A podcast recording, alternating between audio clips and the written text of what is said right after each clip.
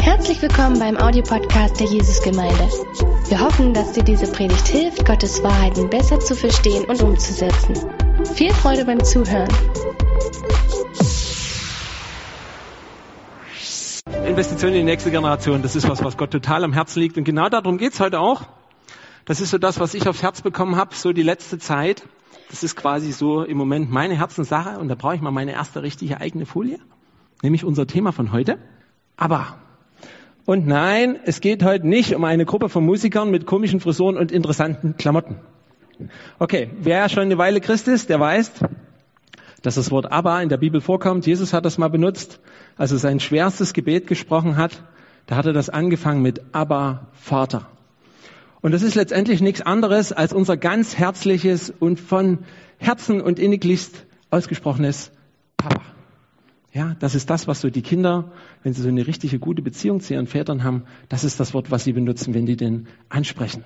Und genau darum soll es mir heute gehen, nämlich, aber kennst du deinen Papa? Und ich will vorneweg noch eine kleine andere Sache mit euch machen. Ähm, wir haben ja heute Abend mal gefeiert und es hat ganz viel damit zu tun, dass Gott uns so ein wunderbares Vaterherz hat und dass er dich so sehr liebt. Und aus der Gemeinde, wo ich herkomme, kleiner Fun Fact, ich bin noch nicht immer in der Jesusgemeinde, da haben wir vor dem Abendmahl haben wir immer so eine Tradition gehabt. Also wir haben jeden Sonntag Abendmahl gefeiert. Hört, hört. Ähm, das Problem war also nicht, dass wir das nicht gemacht haben, sondern dass es zu einer Routine wurde. Das war so ein bisschen die Herausforderung. Aber wir haben auch jedes Mal vor dem Abendmahl haben wir das Vaterunser gebetet. Und das startet ja genau auch so mit dem. Da hat zwar Jesus nicht Abba gesagt, aber das ist letztendlich auch so dieses, was Jesus uns so rüberbringen möchte. Als Jünger ihn fragen, hey, wie sollen wir denn beten? Du machst das so cool. Erklär uns mal, wie das geht. Und das Antwort bringt Jesus das Vaterunser. Und das geht eben los mit unser Vater. Und weil ich das so eine geniale Tradition finde, das in Verbindung mit dem Abendmahl zu machen, habe ich euch das mal mitgebracht. Für den Fall, dass ihr jetzt unvorbereitet seid und ihr nicht zufällig eure Bibel in der Hand habt, wir brauchen mal die nächste Folie, um das vorlesen zu können. Aber damit ihr das mitsprechen könnt, würde ich sagen, holen wir das jetzt mal nach, weil es ist nie zu spät für ein Vater unser. Und ich lade dich ein, dass du es einfach mitsprichst, wenn du es auf dem Herzen hast. Also mach das nicht wie ein Ritual, sondern bete das einfach auch gerne mit deinen eigenen Worten. Ansonsten habe ich euch mal den Luther mitgebracht, weil das ist das, was wahrscheinlich die meisten hier kennen. Hey, unser Vater im Himmel, dein Name werde geheiligt, dein Reich komme, dein Wille geschehe, wie im Himmel, so auf Erden. Unser tägliches Brot gib uns heute und vergib uns unsere Schuld, wie auch wir vergeben unseren Schuldigern. Und führe uns nicht in Versuchung, sondern erlöse uns von dem Bösen. Denn dein ist das Reich und die Kraft und die Herrlichkeit in Ewigkeit. Amen. Und warum habe ich euch das mitgebracht? Weil mir wichtig ist, euch einen kleinen Hinweis zu geben. In diesem Gebet sind nämlich ein paar ganz, ganz, ganz, ganz wichtige Sachen drin versteckt. Und die für mich persönlich im Alltag wichtigste, die nenne ich euch gleich zu Beginn. Und wenn du von der restlichen Predigt nicht mehr mitkriegst, ist alles okay, dann hast du heute was ganz, ganz Wichtiges gelernt oder wiederholt, nämlich der Satz, und vergib mir, wie ich vergebe denen, die schuldig geworden sind an mir. Jetzt kann ich euch sagen, Jesus wusste, dass wenn wir in Kontakt kommen mit anderen menschlichen Wesen, dann werden wir erstens Grund haben, unseren Vater im Himmel um Vergebung zu bitten. Und wenn du denkst, dass dich das nicht trifft und du bist verheiratet, dann frag mal deinen Ehepartner, der kennt Gründe oder die. Ja? Das ist manchmal so eine kleine Hilfe. Und dann ist es auch so, dass wenn wir mit anderen Leuten zu tun haben, haben wir ständig Gelegenheit, anderen Leuten etwas zu vergeben. Und ich weiß nicht, ob euch die Gesetzmäßigkeit in dem Gebet aufgefallen ist. Unser Vater im Himmel vergibt uns so, wie ich vergebe. Und mir ist das persönlich ganz wichtig und mir war das immer eine gute Erinnerung vorm Abendmahl, bevor ich davor gegangen bin und gesagt, danke Jesus, dass du mir alles vergibst, dass ich Jesu Worte im Ohr habe, die mich daran erinnern, dass das auch meine Aufgabe ist. Jesus zeigt in dem Gebet ganz klar auf, worum es geht. Was die Hauptsache ist bei allem, was wir machen. Und um wem geht es denn in dem Gebet eigentlich? Bis auf die eine Stelle, vergib mir, so wie ich vergebe. Es geht die ganze Zeit um unseren himmlischen Vater. Es geht schon los mit unser Vater im Himmel. Und dann geht's los. Dein Name werde geheiligt. Dein Reich komme. Dein Wille geschehe. Hier bei uns sowie bei dir im Himmel. Und es zeigt, dass es ganz entscheidend ist, dass wir uns nicht darauf fokussieren, was wir so tun können, was wir machen wollen, sondern dass wir immer wieder im Hinterkopf behalten, wer unser Papa ist und was er auf dem Herzen hat. Es ist nicht wichtig, was du tust, es geht darum, wer Gott ist, was er will und tut. Und darum, dass wir uns von ihm abhängig machen. Und das bringt mich gleich so zu dem großen Teil, was für mich ganz eng damit verbunden ist, mit dem Thema Vaterschaft. Das ist nämlich das Thema, wer bist du eigentlich? Und ich habe das hier auch durchgestrichen. Was tust du? Weil es ist ja Ferienzeit und da muss es natürlich auch eine für Ferienzeit angemessene Predigt geben, wo es darum geht, dass wir erstmal ein bisschen chillaxen und mal runterkommen und mal aufhören, Dinge zu tun. Weil dann brauchen wir auch nicht ständig beten, Herr, segne meinen Plan, wenn ich einfach mal zur Ruhe kommen kann und ich nicht so viele Pläne habe. Und genau dafür ist die nächste Zeit, die jetzt so vor uns liegt, ist da wie gemacht dafür. Dass wir uns mit der Frage beschäftigen, nicht was kann ich tun, sondern wer bin ich eigentlich? Und da sind wir bei einer ganz spannenden Frage, die ich dir heute mitgebracht habe. Und die kannst du dir gerne ganz dick in deine Aufzeichnung reinmalen. Wer bist du eigentlich? Und ich habe dich mal mitgebracht. Ich bin ein bisschen, habe mich künstlich ausgelebt. Und das bist du. Äh, gekennzeichnet wie ich durch eine fantastische Frisur. Und wer Smileys kennt, der weiß so, dass der da jetzt nicht so der fröhlichste Typ ist. Ja? Aber er ist auch nicht unbedingt traurig. Aber ganz wichtig an dir ist, dass da ein Herz drin schlägt. Und Jetzt können wir sagen, okay, Predigt zu Ende, das bist du, alles ist fertig, aber ganz so leicht ist es leider nicht, weil du bist nicht allein. Und das habe ich auch mal grafisch dargestellt, weil ich habe nämlich überlegt und festgestellt bei so der Vorbereitung von diesem Thema, dass das gar nicht so einfach zu beantworten ist, wer ich eigentlich bin. Okay, also da in der Mitte, da haben wir so dich oder mich. Wir nennen ihn jetzt einfach mal der Einfachkeit halber Matti. Ja, weil der Name ist mir vertraut, da verspreche ich mich nicht so oft. Okay, also der Matti, der ist da in der Mitte und der ist einfach da. So wie du. Du bist einfach da. Und um dich drumherum gibt es ganz viele Einflüsse, die so an dir dran rummanipulieren. Da gibt es gut gelaunte Leute, da gibt es schlecht gelaunte Leute, da gibt es Leute, die gar keine Laune haben. Dann gibt es jemanden, der ist chronisch richtig schlecht gelaunt, wenn er nur von dir hört. Ich weiß nicht, ob du den kennst, der wird in der Bibel manchmal genannt. Es war der, war der mächtigste von den Engeln. Manche nennen ihn Teufel, die anderen nennen ihn Luzifer. Der ist immer schlecht drauf, wenn er von dir hört. Und der nimmt auch Einfluss. Und dann gibt es noch so die ganzen lustigen Ideen von deiner ganzen Umwelt. Egal wie groß oder klein die ist. Und das alles nimmt Einfluss auf das, wie du jetzt gerade bist. Aber als wenn das nicht schon kompliziert genug wäre, gibt es neben der Person, die du gerade bist, so wie du hier im Gottesdienst sitzt, gibt es dann noch so eine andere. Und das ist die Person, die du gerne sein würdest. Und das ist die kleine Gedankenblase. Das ist der in meiner perfekten Welt perfekte Matti. Und jetzt kannst du deinen Namen einsetzen. Ich glaube, auch in deinem Kopf gibt es ein, oh ja, so wäre ich gern. Und dass wenn das noch nicht kompliziert genug wäre, gibt es da noch so ein Bild, was die Welt macht, wie du sein müsstest. Und speziell, wenn du zu den Jüngeren gehörst, also unter 60 Jahre alt bist, und ein Internet bedienen kannst, dann wirst du ständig mit irgendeiner Idee konfrontiert, wie du jetzt gerade sein müsstest. Und neben diesen ganzen vielen Optionen, als wenn es nicht schon kompliziert genug wäre, gibt es da noch jemanden, der hat ein ganz, ganz eigenes Bild von dir. Und dann nehmen wir mal die nächste Folie. Und das ist dein himmlischer Papa. Das ist der, der hat was vor mit dir, der hat dich gemacht und der weiß genau, was in dir drin steckt.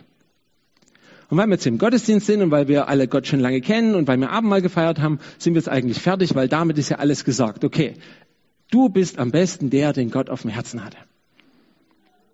Amen. Ha. Ganz so einfach ist es dann doch nicht, sonst wäre ich wahrscheinlich nicht hier und wahrscheinlich würde es mir sonst nicht so auf dem Herzen brennen, dazu was zu sagen. Und ich glaube, deswegen ist es auch Gott so wichtig, weil Gott weiß, wie schwierig das ist, dass wir das wirklich begreifen, dass wir verstehen und es vor allen Dingen auch akzeptieren, wie er dich gemacht hat. Und wenn du nicht glaubst, wie schwierig das ist mitunter, und wie viele falsche Dinge in deinem Herzen so drinne sind, die du glaubst über dich selber, habe ich dir eine kleine Studie mitgebracht. Und da gibt es ein Bild dazu. Und zwar erzähle ich dir das kurz, wie wir Menschen so ticken. Wie du tickst, wie ich tick, wir sind da alle irgendwie so. Da haben ganz kluge Wissenschaftler, die haben sich in eine Gruppe gesucht von ungefähr 50 Männern und Frauen und haben die in ein Zimmer ohne Spiegel gesteckt. Und dort haben die einen ganz professionellen Make-up-Artist mit dazu geholt und der hat jeden von denen eine richtig hässliche Narbe ins Gesicht geschminkt. So wie hier auf dem Bild. Und dann haben die den Probanden kurz den Spiegel hingehalten, damit die sich angucken konnten, wie entstellt sie gerade aussehen. Und dann haben die den Spiegel weggenommen. Und Ziel der ganzen Übung war, rauszufinden, ob die Leute draußen, die wurden dann rausgeschickt in den Gebäude, sollten ein bisschen interagieren, sollten Gespräche führen, sollten neue Leute kennenlernen und die sollten hinterher Feedback geben, ob die Leute sie aufgrund von ihrer Narbe komisch behandelt haben. Ob sie diskriminiert wurden, ob sie sich unwohl gefühlt haben, wie das so war für sie. Was die Probanden aber alle nicht wussten, war kurz bevor sie den Raum verlassen haben, ist der Make-up-Artist nochmal vorbeigekommen, hat gesagt, ah, ich muss noch mal kurz was an, deinem, an deiner Narbe hier machen und hat so getan, als würde er noch was nacharbeiten und tatsächlich hat er sie abgewischt. Also die Leute sind rausgegangen in dem Glauben, dass sie völlig entstellt aussehen, obwohl sie aussahen wie immer. Und jetzt kommt das Verrückte und das nimmt uns alle mit rein. 90 Prozent der Probanden sind wiedergekommen und haben gesagt, ja, die Leute haben mich ganz eigenartig behandelt. Und die haben mir immer nur auf die Narbe geguckt. Die haben mich gar nicht mehr im Ganzen wahrgenommen. Und was will uns das sagen? Was will dir das sagen? Wir haben das alle so in uns. Wir haben so Überzeugungen von uns selbst in uns drin. Und die kommen leider hauptsächlich von unserem Umfeld drumherum, was nicht Gott heißt. Und das Verrückte ist, egal ob das wahr ist oder nicht, egal ob das Realität ist oder nicht, wir sorgen selber dafür, dass unsere Umwelt uns komisch behandelt, weil wir überzeugt sind davon, dass wir einen Makel an uns haben. Und genau das ist was, wo Gott gerne ansetzen möchte. Und deswegen, und da kommen wir zu meinem nächsten Satz, es ist nicht entscheidend, was du tust, sondern es ist entscheidend, was du glaubst. Und vor allen Dingen ist entscheidend, was du über dich selber glaubst. So wie wir gerade in dem Beispiel gehört haben. Wenn du glaubst, dass du unzureichend bist, wenn du glaubst, dass du nicht reden kannst, wenn du glaubst, dass du nicht hübsch genug bist, wenn du glaubst, dass dich keiner mag, dann wirst du genau dieses Feedback empfangen unabhängig davon, ob deine Umwelt weiß, dass du diese Vorbehalte gegen dich selber hast oder nicht. Und deswegen ist das hier ein ganz großes Thema. Und das weiß Gott und das weiß auch der Teufel. Und deswegen redet er die ganze Zeit schlechte Dinge über dich. Und Gott ist die ganze Zeit damit beschäftigt, eine andere Realität zu schaffen. Und die Frage ist aber, ob wir offen sind dafür.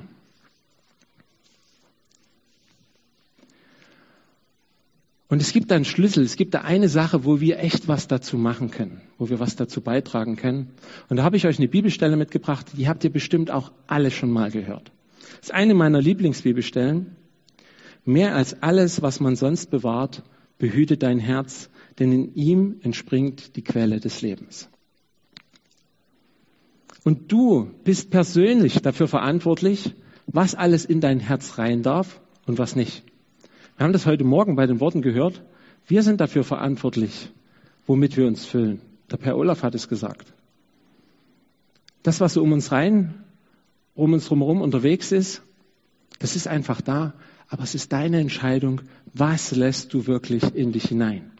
Und deswegen hatte der kleine Matti vorne auf dem Bild auch so ein großes rotes Herz, weil das ganz entscheidend ist, was du da reinlässt. Es wird immer Leute geben, die schlecht über dich reden. Es wird immer Dinge geben, wo du von dir selber glaubst, dass sie nicht ideal sind.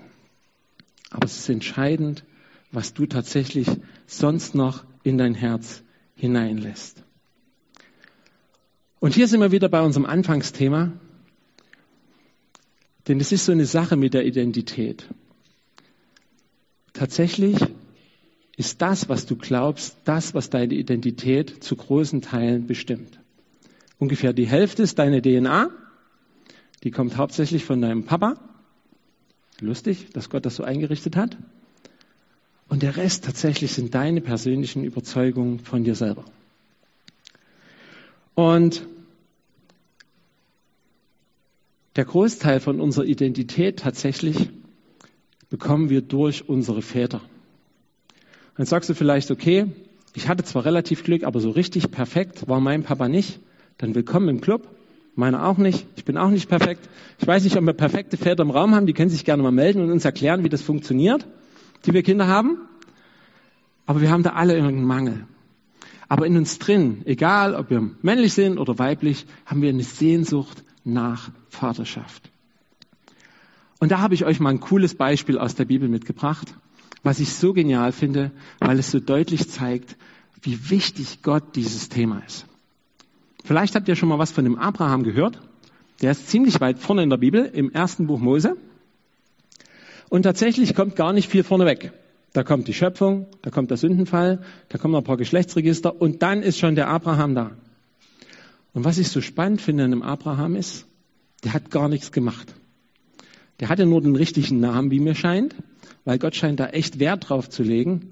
Denn der Name Abraham, wie der erst hieß, hieß erhabener Vater. Also Gott sucht sich einen aus, auf den die Beschreibung Vater passt. Und warum macht er das? Weil er ein großes Volk in die Welt setzen will, sein eigenes. Und er weiß, es funktioniert nur, wenn er den richtigen Mann dafür hat. Und deswegen sucht er sich den Helden Abraham raus. Wer die Geschichte kennt, der weiß, so richtig überzeugt war der Abraham nicht von seiner Rolle als Held, wie es bei den meisten großen biblischen Charakteren ist. Und ich will euch kurz ein kleines bisschen mit reinnehmen in die Geschichte, weil ich die total spannend finde, weil du und ich, weil wir da auch immer wieder drin vorkommen. Und aus Zeitgründen lesen wir das jetzt nicht alles, weil das sind ganz ein paar Kapitel. Aber wenn du eine Bibel zu Hause hast, mache ich dir Mut, liest es mal.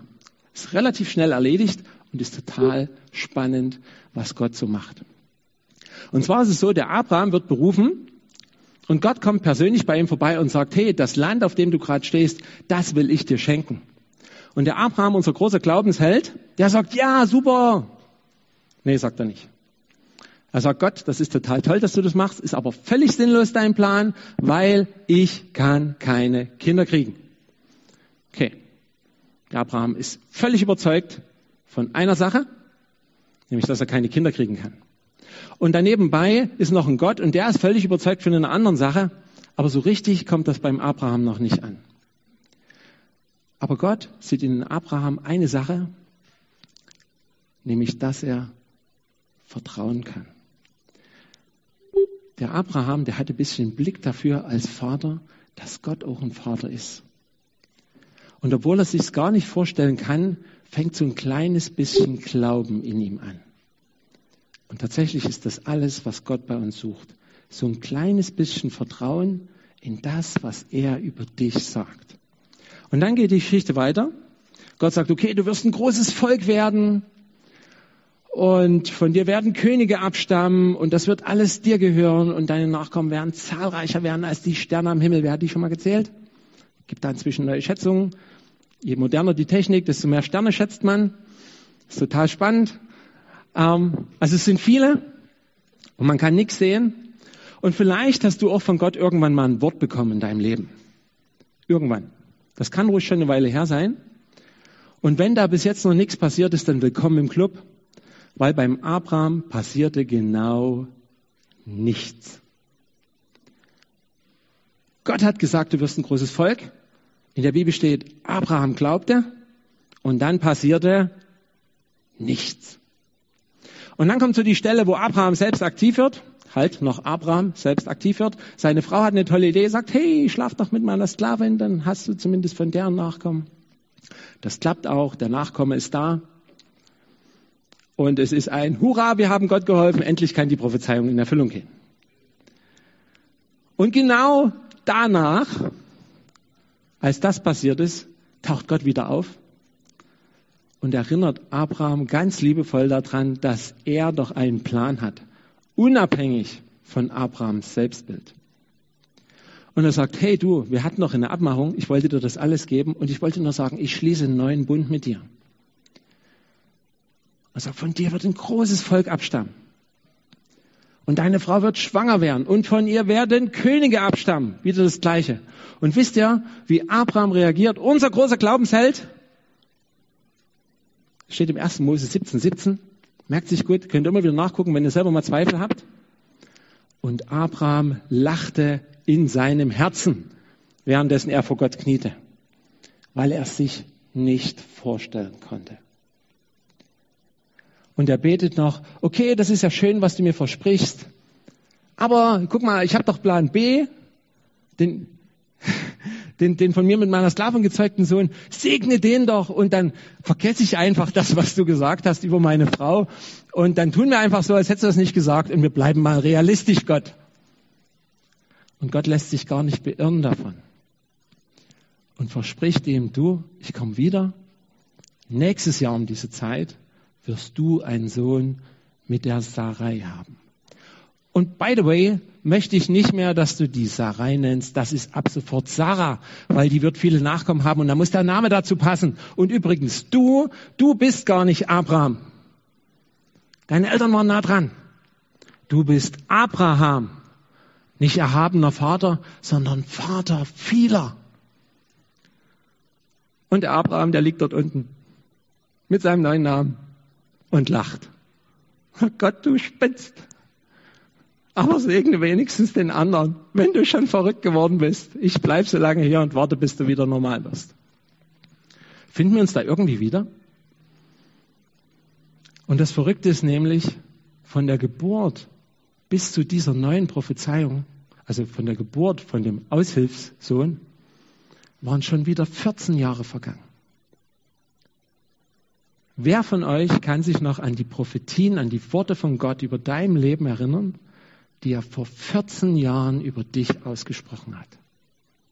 Bist du da noch dran? Bist du da noch dabei oder sagst du, ah nee, 14 Jahre vorbei, da passiert eh nichts mehr. Stellt euch vor, wenn mein Yoshi vor 14 Jahren quasi so zu seiner Kindersegnung ein Wort gekriegt hätte. Das ist genau 14 Jahre her, ungefähr. Und der wäre da jetzt so richtig eng dran. Die gute Nachricht ist, Abraham war es auch nicht. Der hatte das völlig verworfen. Der war voll und ganz in Gedanken bei seinem Sohn, den er schon hatte.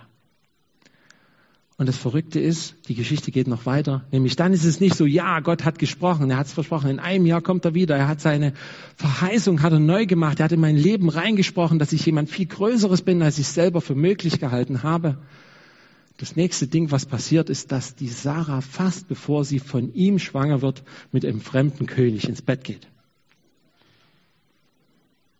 Und es zeigt uns nur, dass der Abraham gar nicht so überzeugt war, wie wir manchmal denken. Wir glauben manchmal, vielleicht geht es dir auch so, vielleicht glaubst du auch, wenn Gott doch nur persönlich zu mir sprechen würde, ich würde losgehen. Ich habe das auch schon manchmal gedacht. Aber die ehrliche Antwort ist, wir lügen, wenn wir das sagen, weil nicht mal Abraham ist losgegangen. Der hat das Versprechen von Gott persönlich gekommen. In einem Jahr hast du einen eigenen Sohn. Und er hätte, als sie, sie sind umgezogen, und wie immer bei Abraham hatte er natürlich Angst, dass er gekillt wird, weil seine Frau so hübsch war, obwohl die fast, nee, die war schon fast 90 Jahre, genau, 89 war sie da. Und die war immer noch so hübsch, dass alle Männer die haben wollten. Und das war damals ein bisschen eine wilde Zeit, da wurde man gerne mal so als Ehemann, da war die Frau frei. Ne? Und davor hatte der natürlich große Angst. So viel zur großen Prophezeiung, von dir wird ein großes Volk abstammen. So richtig überzeugt im Alltag war der Abraham gar nicht. Und dann stellte sich da davor zu stellen und zu sagen, halt, nein, das ist meine Frau, ich habe eine große Verheißung mit der, die kriegt ganz viele Kinder und da werden Könige davon abstammen, kannst du nicht ran. Nee, zack, geht die mit dem anderen König mit.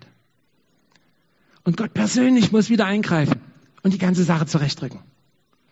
Ist das nicht ermutigend?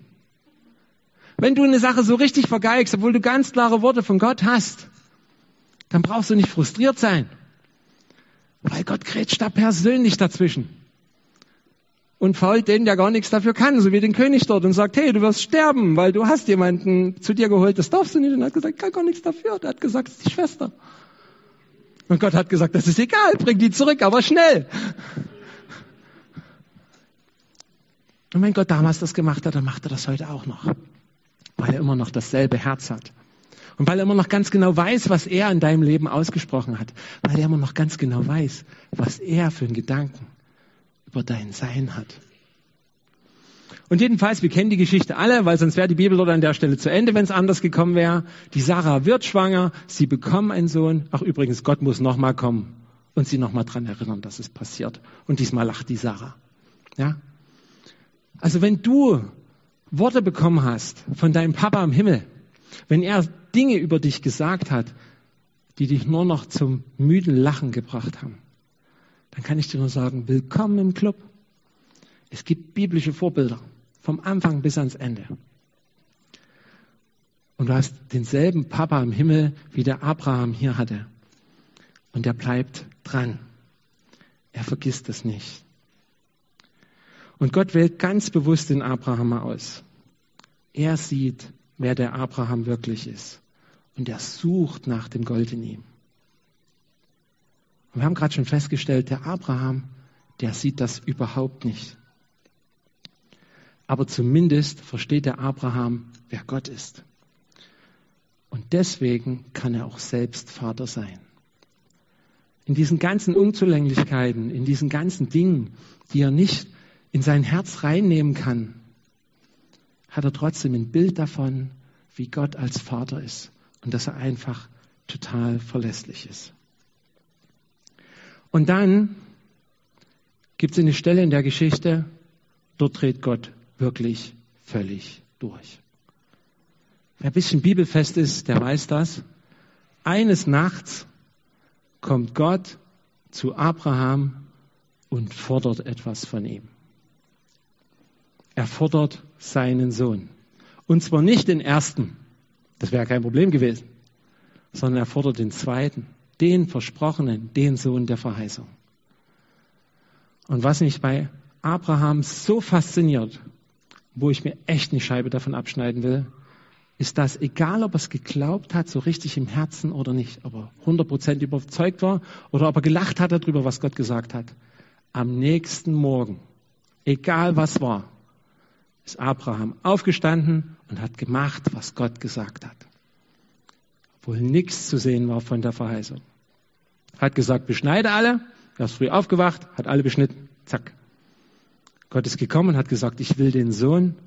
Er ist früh aufgestanden, hat Holz gehackt, hat die Esel beladen und ist losgemacht. Und mich fasziniert das besonders, weil es schon am Anfang der Geschichte ein Bild ist davon, wie Gott als Vater unterwegs ist. Und wenn du mich fragen würdest, was zeichnet einen Vater aus, dann würde ich sagen, dass er sterben würde für seinen Sohn. Und Gott sagt, ich will aber was ganz anderes an dir zeigen, Abraham, weil du bist ein Vorbild, du bist ein Vater für viele. Und Gott zeigt an Abraham, dass das Größte, was ein Vater tun kann, ist das Wertvollste, was er hat, zu geben. Und ich glaube, es gibt keinen einzigen Menschen auf der Welt, der so krass Gottes Schmerz nachvollziehen kann, den er hatte, als Jesus am Kreuz gestorben ist, wie der Abraham.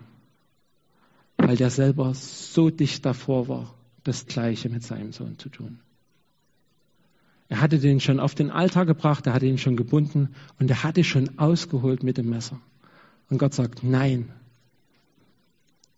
Dafür ist jetzt noch nicht die Zeit. Das wird am selben Ort zu einer anderen Zeit von meinem Sohn erledigt. Und trotzdem ist es so, dass Abraham uns schon zeigt, was ein Vater ausmacht. Weil Gott gerne will, dass wir sehen können, wie er selber tickt. Und vielleicht ist es für dich total befremdlich, wenn du das heute gehört hast beim Abendmahl. Wie kann denn Gott seinen eigenen Sohn opfern? Nun, die Antwort ist ganz leicht. Gott hat für dich das Wertvollste gegeben, was er hat. Und das ist sein eigener Sohn.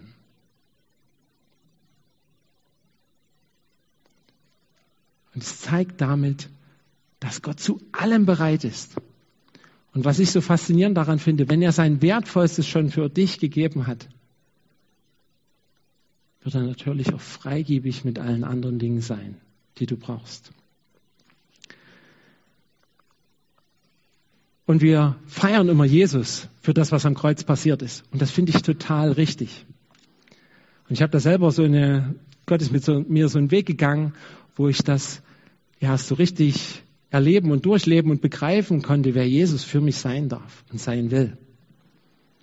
Aber wisst ihr, wer eigentlich das Opfer am Kreuz gebracht hat? Und ihr kennt die Bibelstelle bestimmt alle, ich habe es euch mitgebracht, Johannes 3, Vers 16. So sehr hat Gott die Welt geliebt, dass er seinen Sohn gab. Und Jesus war okay mit diesem Plan. Aber Gott ist der, der Vater ist der, der sein Wertvollstes für dich gegeben hat.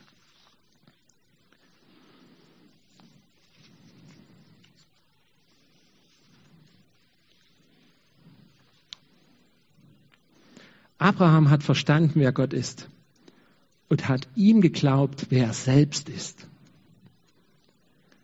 Und ist dieser Beziehung bis zum Ende treu geblieben.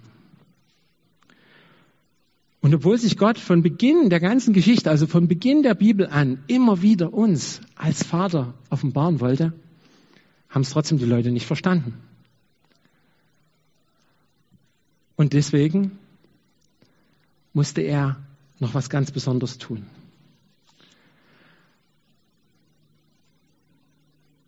Und ich habe euch da noch eine Bibelstelle mitgebracht, die mich jetzt schon ein paar Wochen bewegt. Das ist meine Lieblingsbibelstelle und die hat eine völlig neue Facette bekommen. Steht in Matthäus 11, 27, ist die letzte Bibelstelle für heute. Mein Vater hat mir Vollmacht gegeben über alles. Niemand außer dem Vater kennt den Sohn wirklich und niemand kennt den Vater und außer dem Vater kennt den Sohn wirklich und niemand kennt den Vater außer dem Sohn und jenen, denen der Sohn den Vater offenbaren will. Ich weiß nicht, wie es dir geht. Ich fand die Stelle immer krass verwirrend. Vater, Sohn, Sohn, Vater. Wie ich. Ja, hin und her. Und ich habe ein total cooles, eine total coole Erklärung vor einer Weile dazu bekommen. Und die gebe ich euch gerne weiter. Wenn du wissen willst, wie ich als Prediger bin, dann bist du heute hier richtig und kannst mich live erleben. Könnte ich alle fragen. Wenn du auch wissen willst, wie ich als Sohn bin, dann musst du schon meine Eltern fragen. Und wenn du wissen willst, wie ich als Ehemann bin, dann sitzt eine Person hier im Raum, die das wirklich beantworten kann und sonst gibt es da keine, das ist nämlich meine Frau. Und wenn du wissen willst, wie ich als Vater bin, dann kannst du zwei Leute fragen, das ist mein Sohn und meine Tochter, weil die mich tatsächlich als Vater erleben. Und genau deswegen musste Jesus kommen. Genau deswegen musste Gott seinen Sohn schicken. Und deswegen macht die Stelle auch so viel Sinn. Weil nur ein Sohn weiß, wie der Vater als Vater ist. Die Leute im Alten Testament, die haben alles Mögliche gewusst über Gott. Obwohl er sich ganz am Anfang als Gott, der mich sieht, offenbart. Kannten sie ihn hauptsächlich nur als Richter, als Zerstörer, als Mehrteiler als, also nicht mit E, mit Doppel-E, als der, der das Meer teilt, als der, der die Feinde besiegt, als der, der richtet, der sein eigenes Volk zur Rechenschaft ruft. Und die haben immer das verpasst, was ganz am Anfang steht. Der Abraham kommt ganz am Anfang von der Bibel. Der Vater ist das, worum es am Anfang geht. Und dann kommt Jesus, damit wir jemanden haben, den wir fragen können, wie Gott als Vater ist. Und wenn wir das begreifen, dass Gott unser Vater ist, wenn du akzeptierst, dass du einen himmlischen Papa hast, dann ist es relativ egal, was die Leute um dich drumherum sagen, wer du bist. Wenn du zu deiner Frau mal wieder sagst, hey, du bist ja wie deine Mutter, oder deine Frau sagt zu dir, du bist genau wie dein Vater, und das ist meistens nicht positiv gemeint,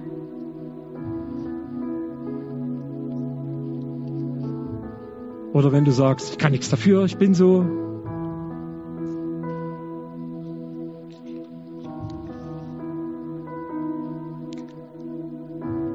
Dann kann ich dir sagen, es gibt jemanden,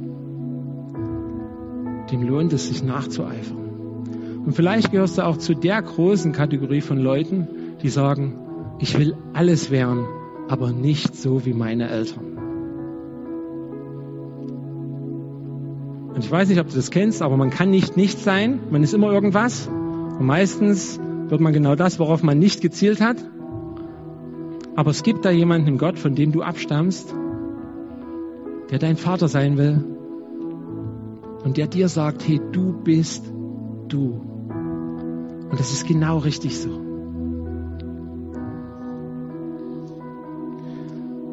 Und wisst ihr, was ich an dem Sohn so fantastisch finde, an Jesus? Jesus war Sohn am Anfang. Er war Sohn, als er auf die Welt gekommen ist. Und er wird in alle Ewigkeit Sohn bleiben. Und ich weiß nicht, wer von euch in einem elterlichen Unternehmen arbeitet. Das ist für meistens die letzte, aber wirklich das allerletzte, was man will, immer Zweiter bleiben. So in uns drin ist was, hey, ich will auch mal Chef sein. Und das Geniale an Jesus ist, er ist total okay damit, Sohn zu sein. Er wird nie was anderes sein. Er wollte nie was anderes sein. Und er ist es total gerne. Weil Gott gesagt hat, du bist mein Sohn. Und es war Jesus völlig egal, was andere Leute gesagt haben, was der Teufel gesagt hat. Nach seiner Taufe ist Gott gekommen, persönlich hat gesagt, das ist mein geliebter Sohn. Und sofort war der Teufel da und hat gesagt, sollte Gott wirklich gesagt haben, wenn du denn wirklich Gottes Sohn wärst, dann. Und jetzt bleibt einfach dran und ist immer Gottes Sohn. Bis ans Kreuz. Und jetzt ist die Frage für dich. Was sagt Gott, wer du bist? Wer bist du?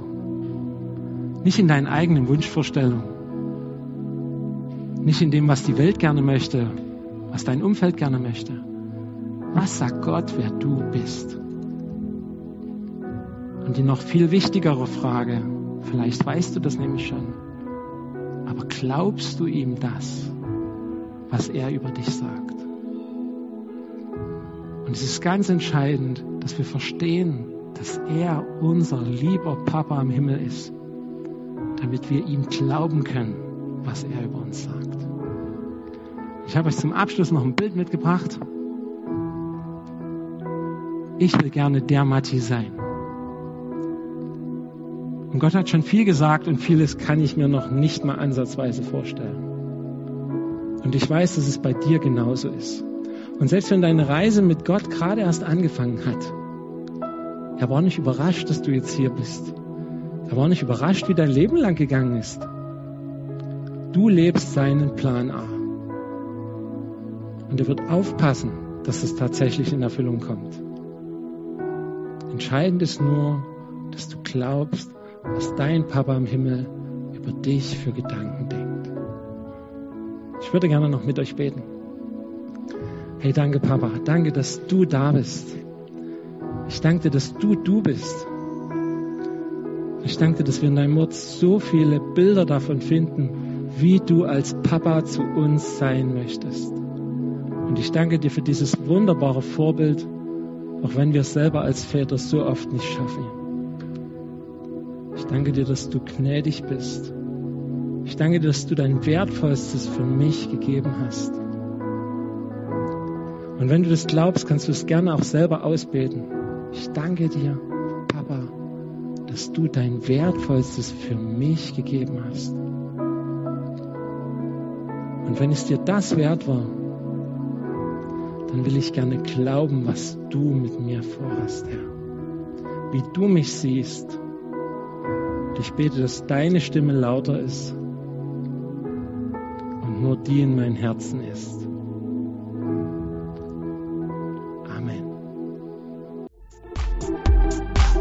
Noch mehr über Gott und die Jesusgemeinde wissen möchtest, findest du viele weitere Informationen auf www.jgdresden.de.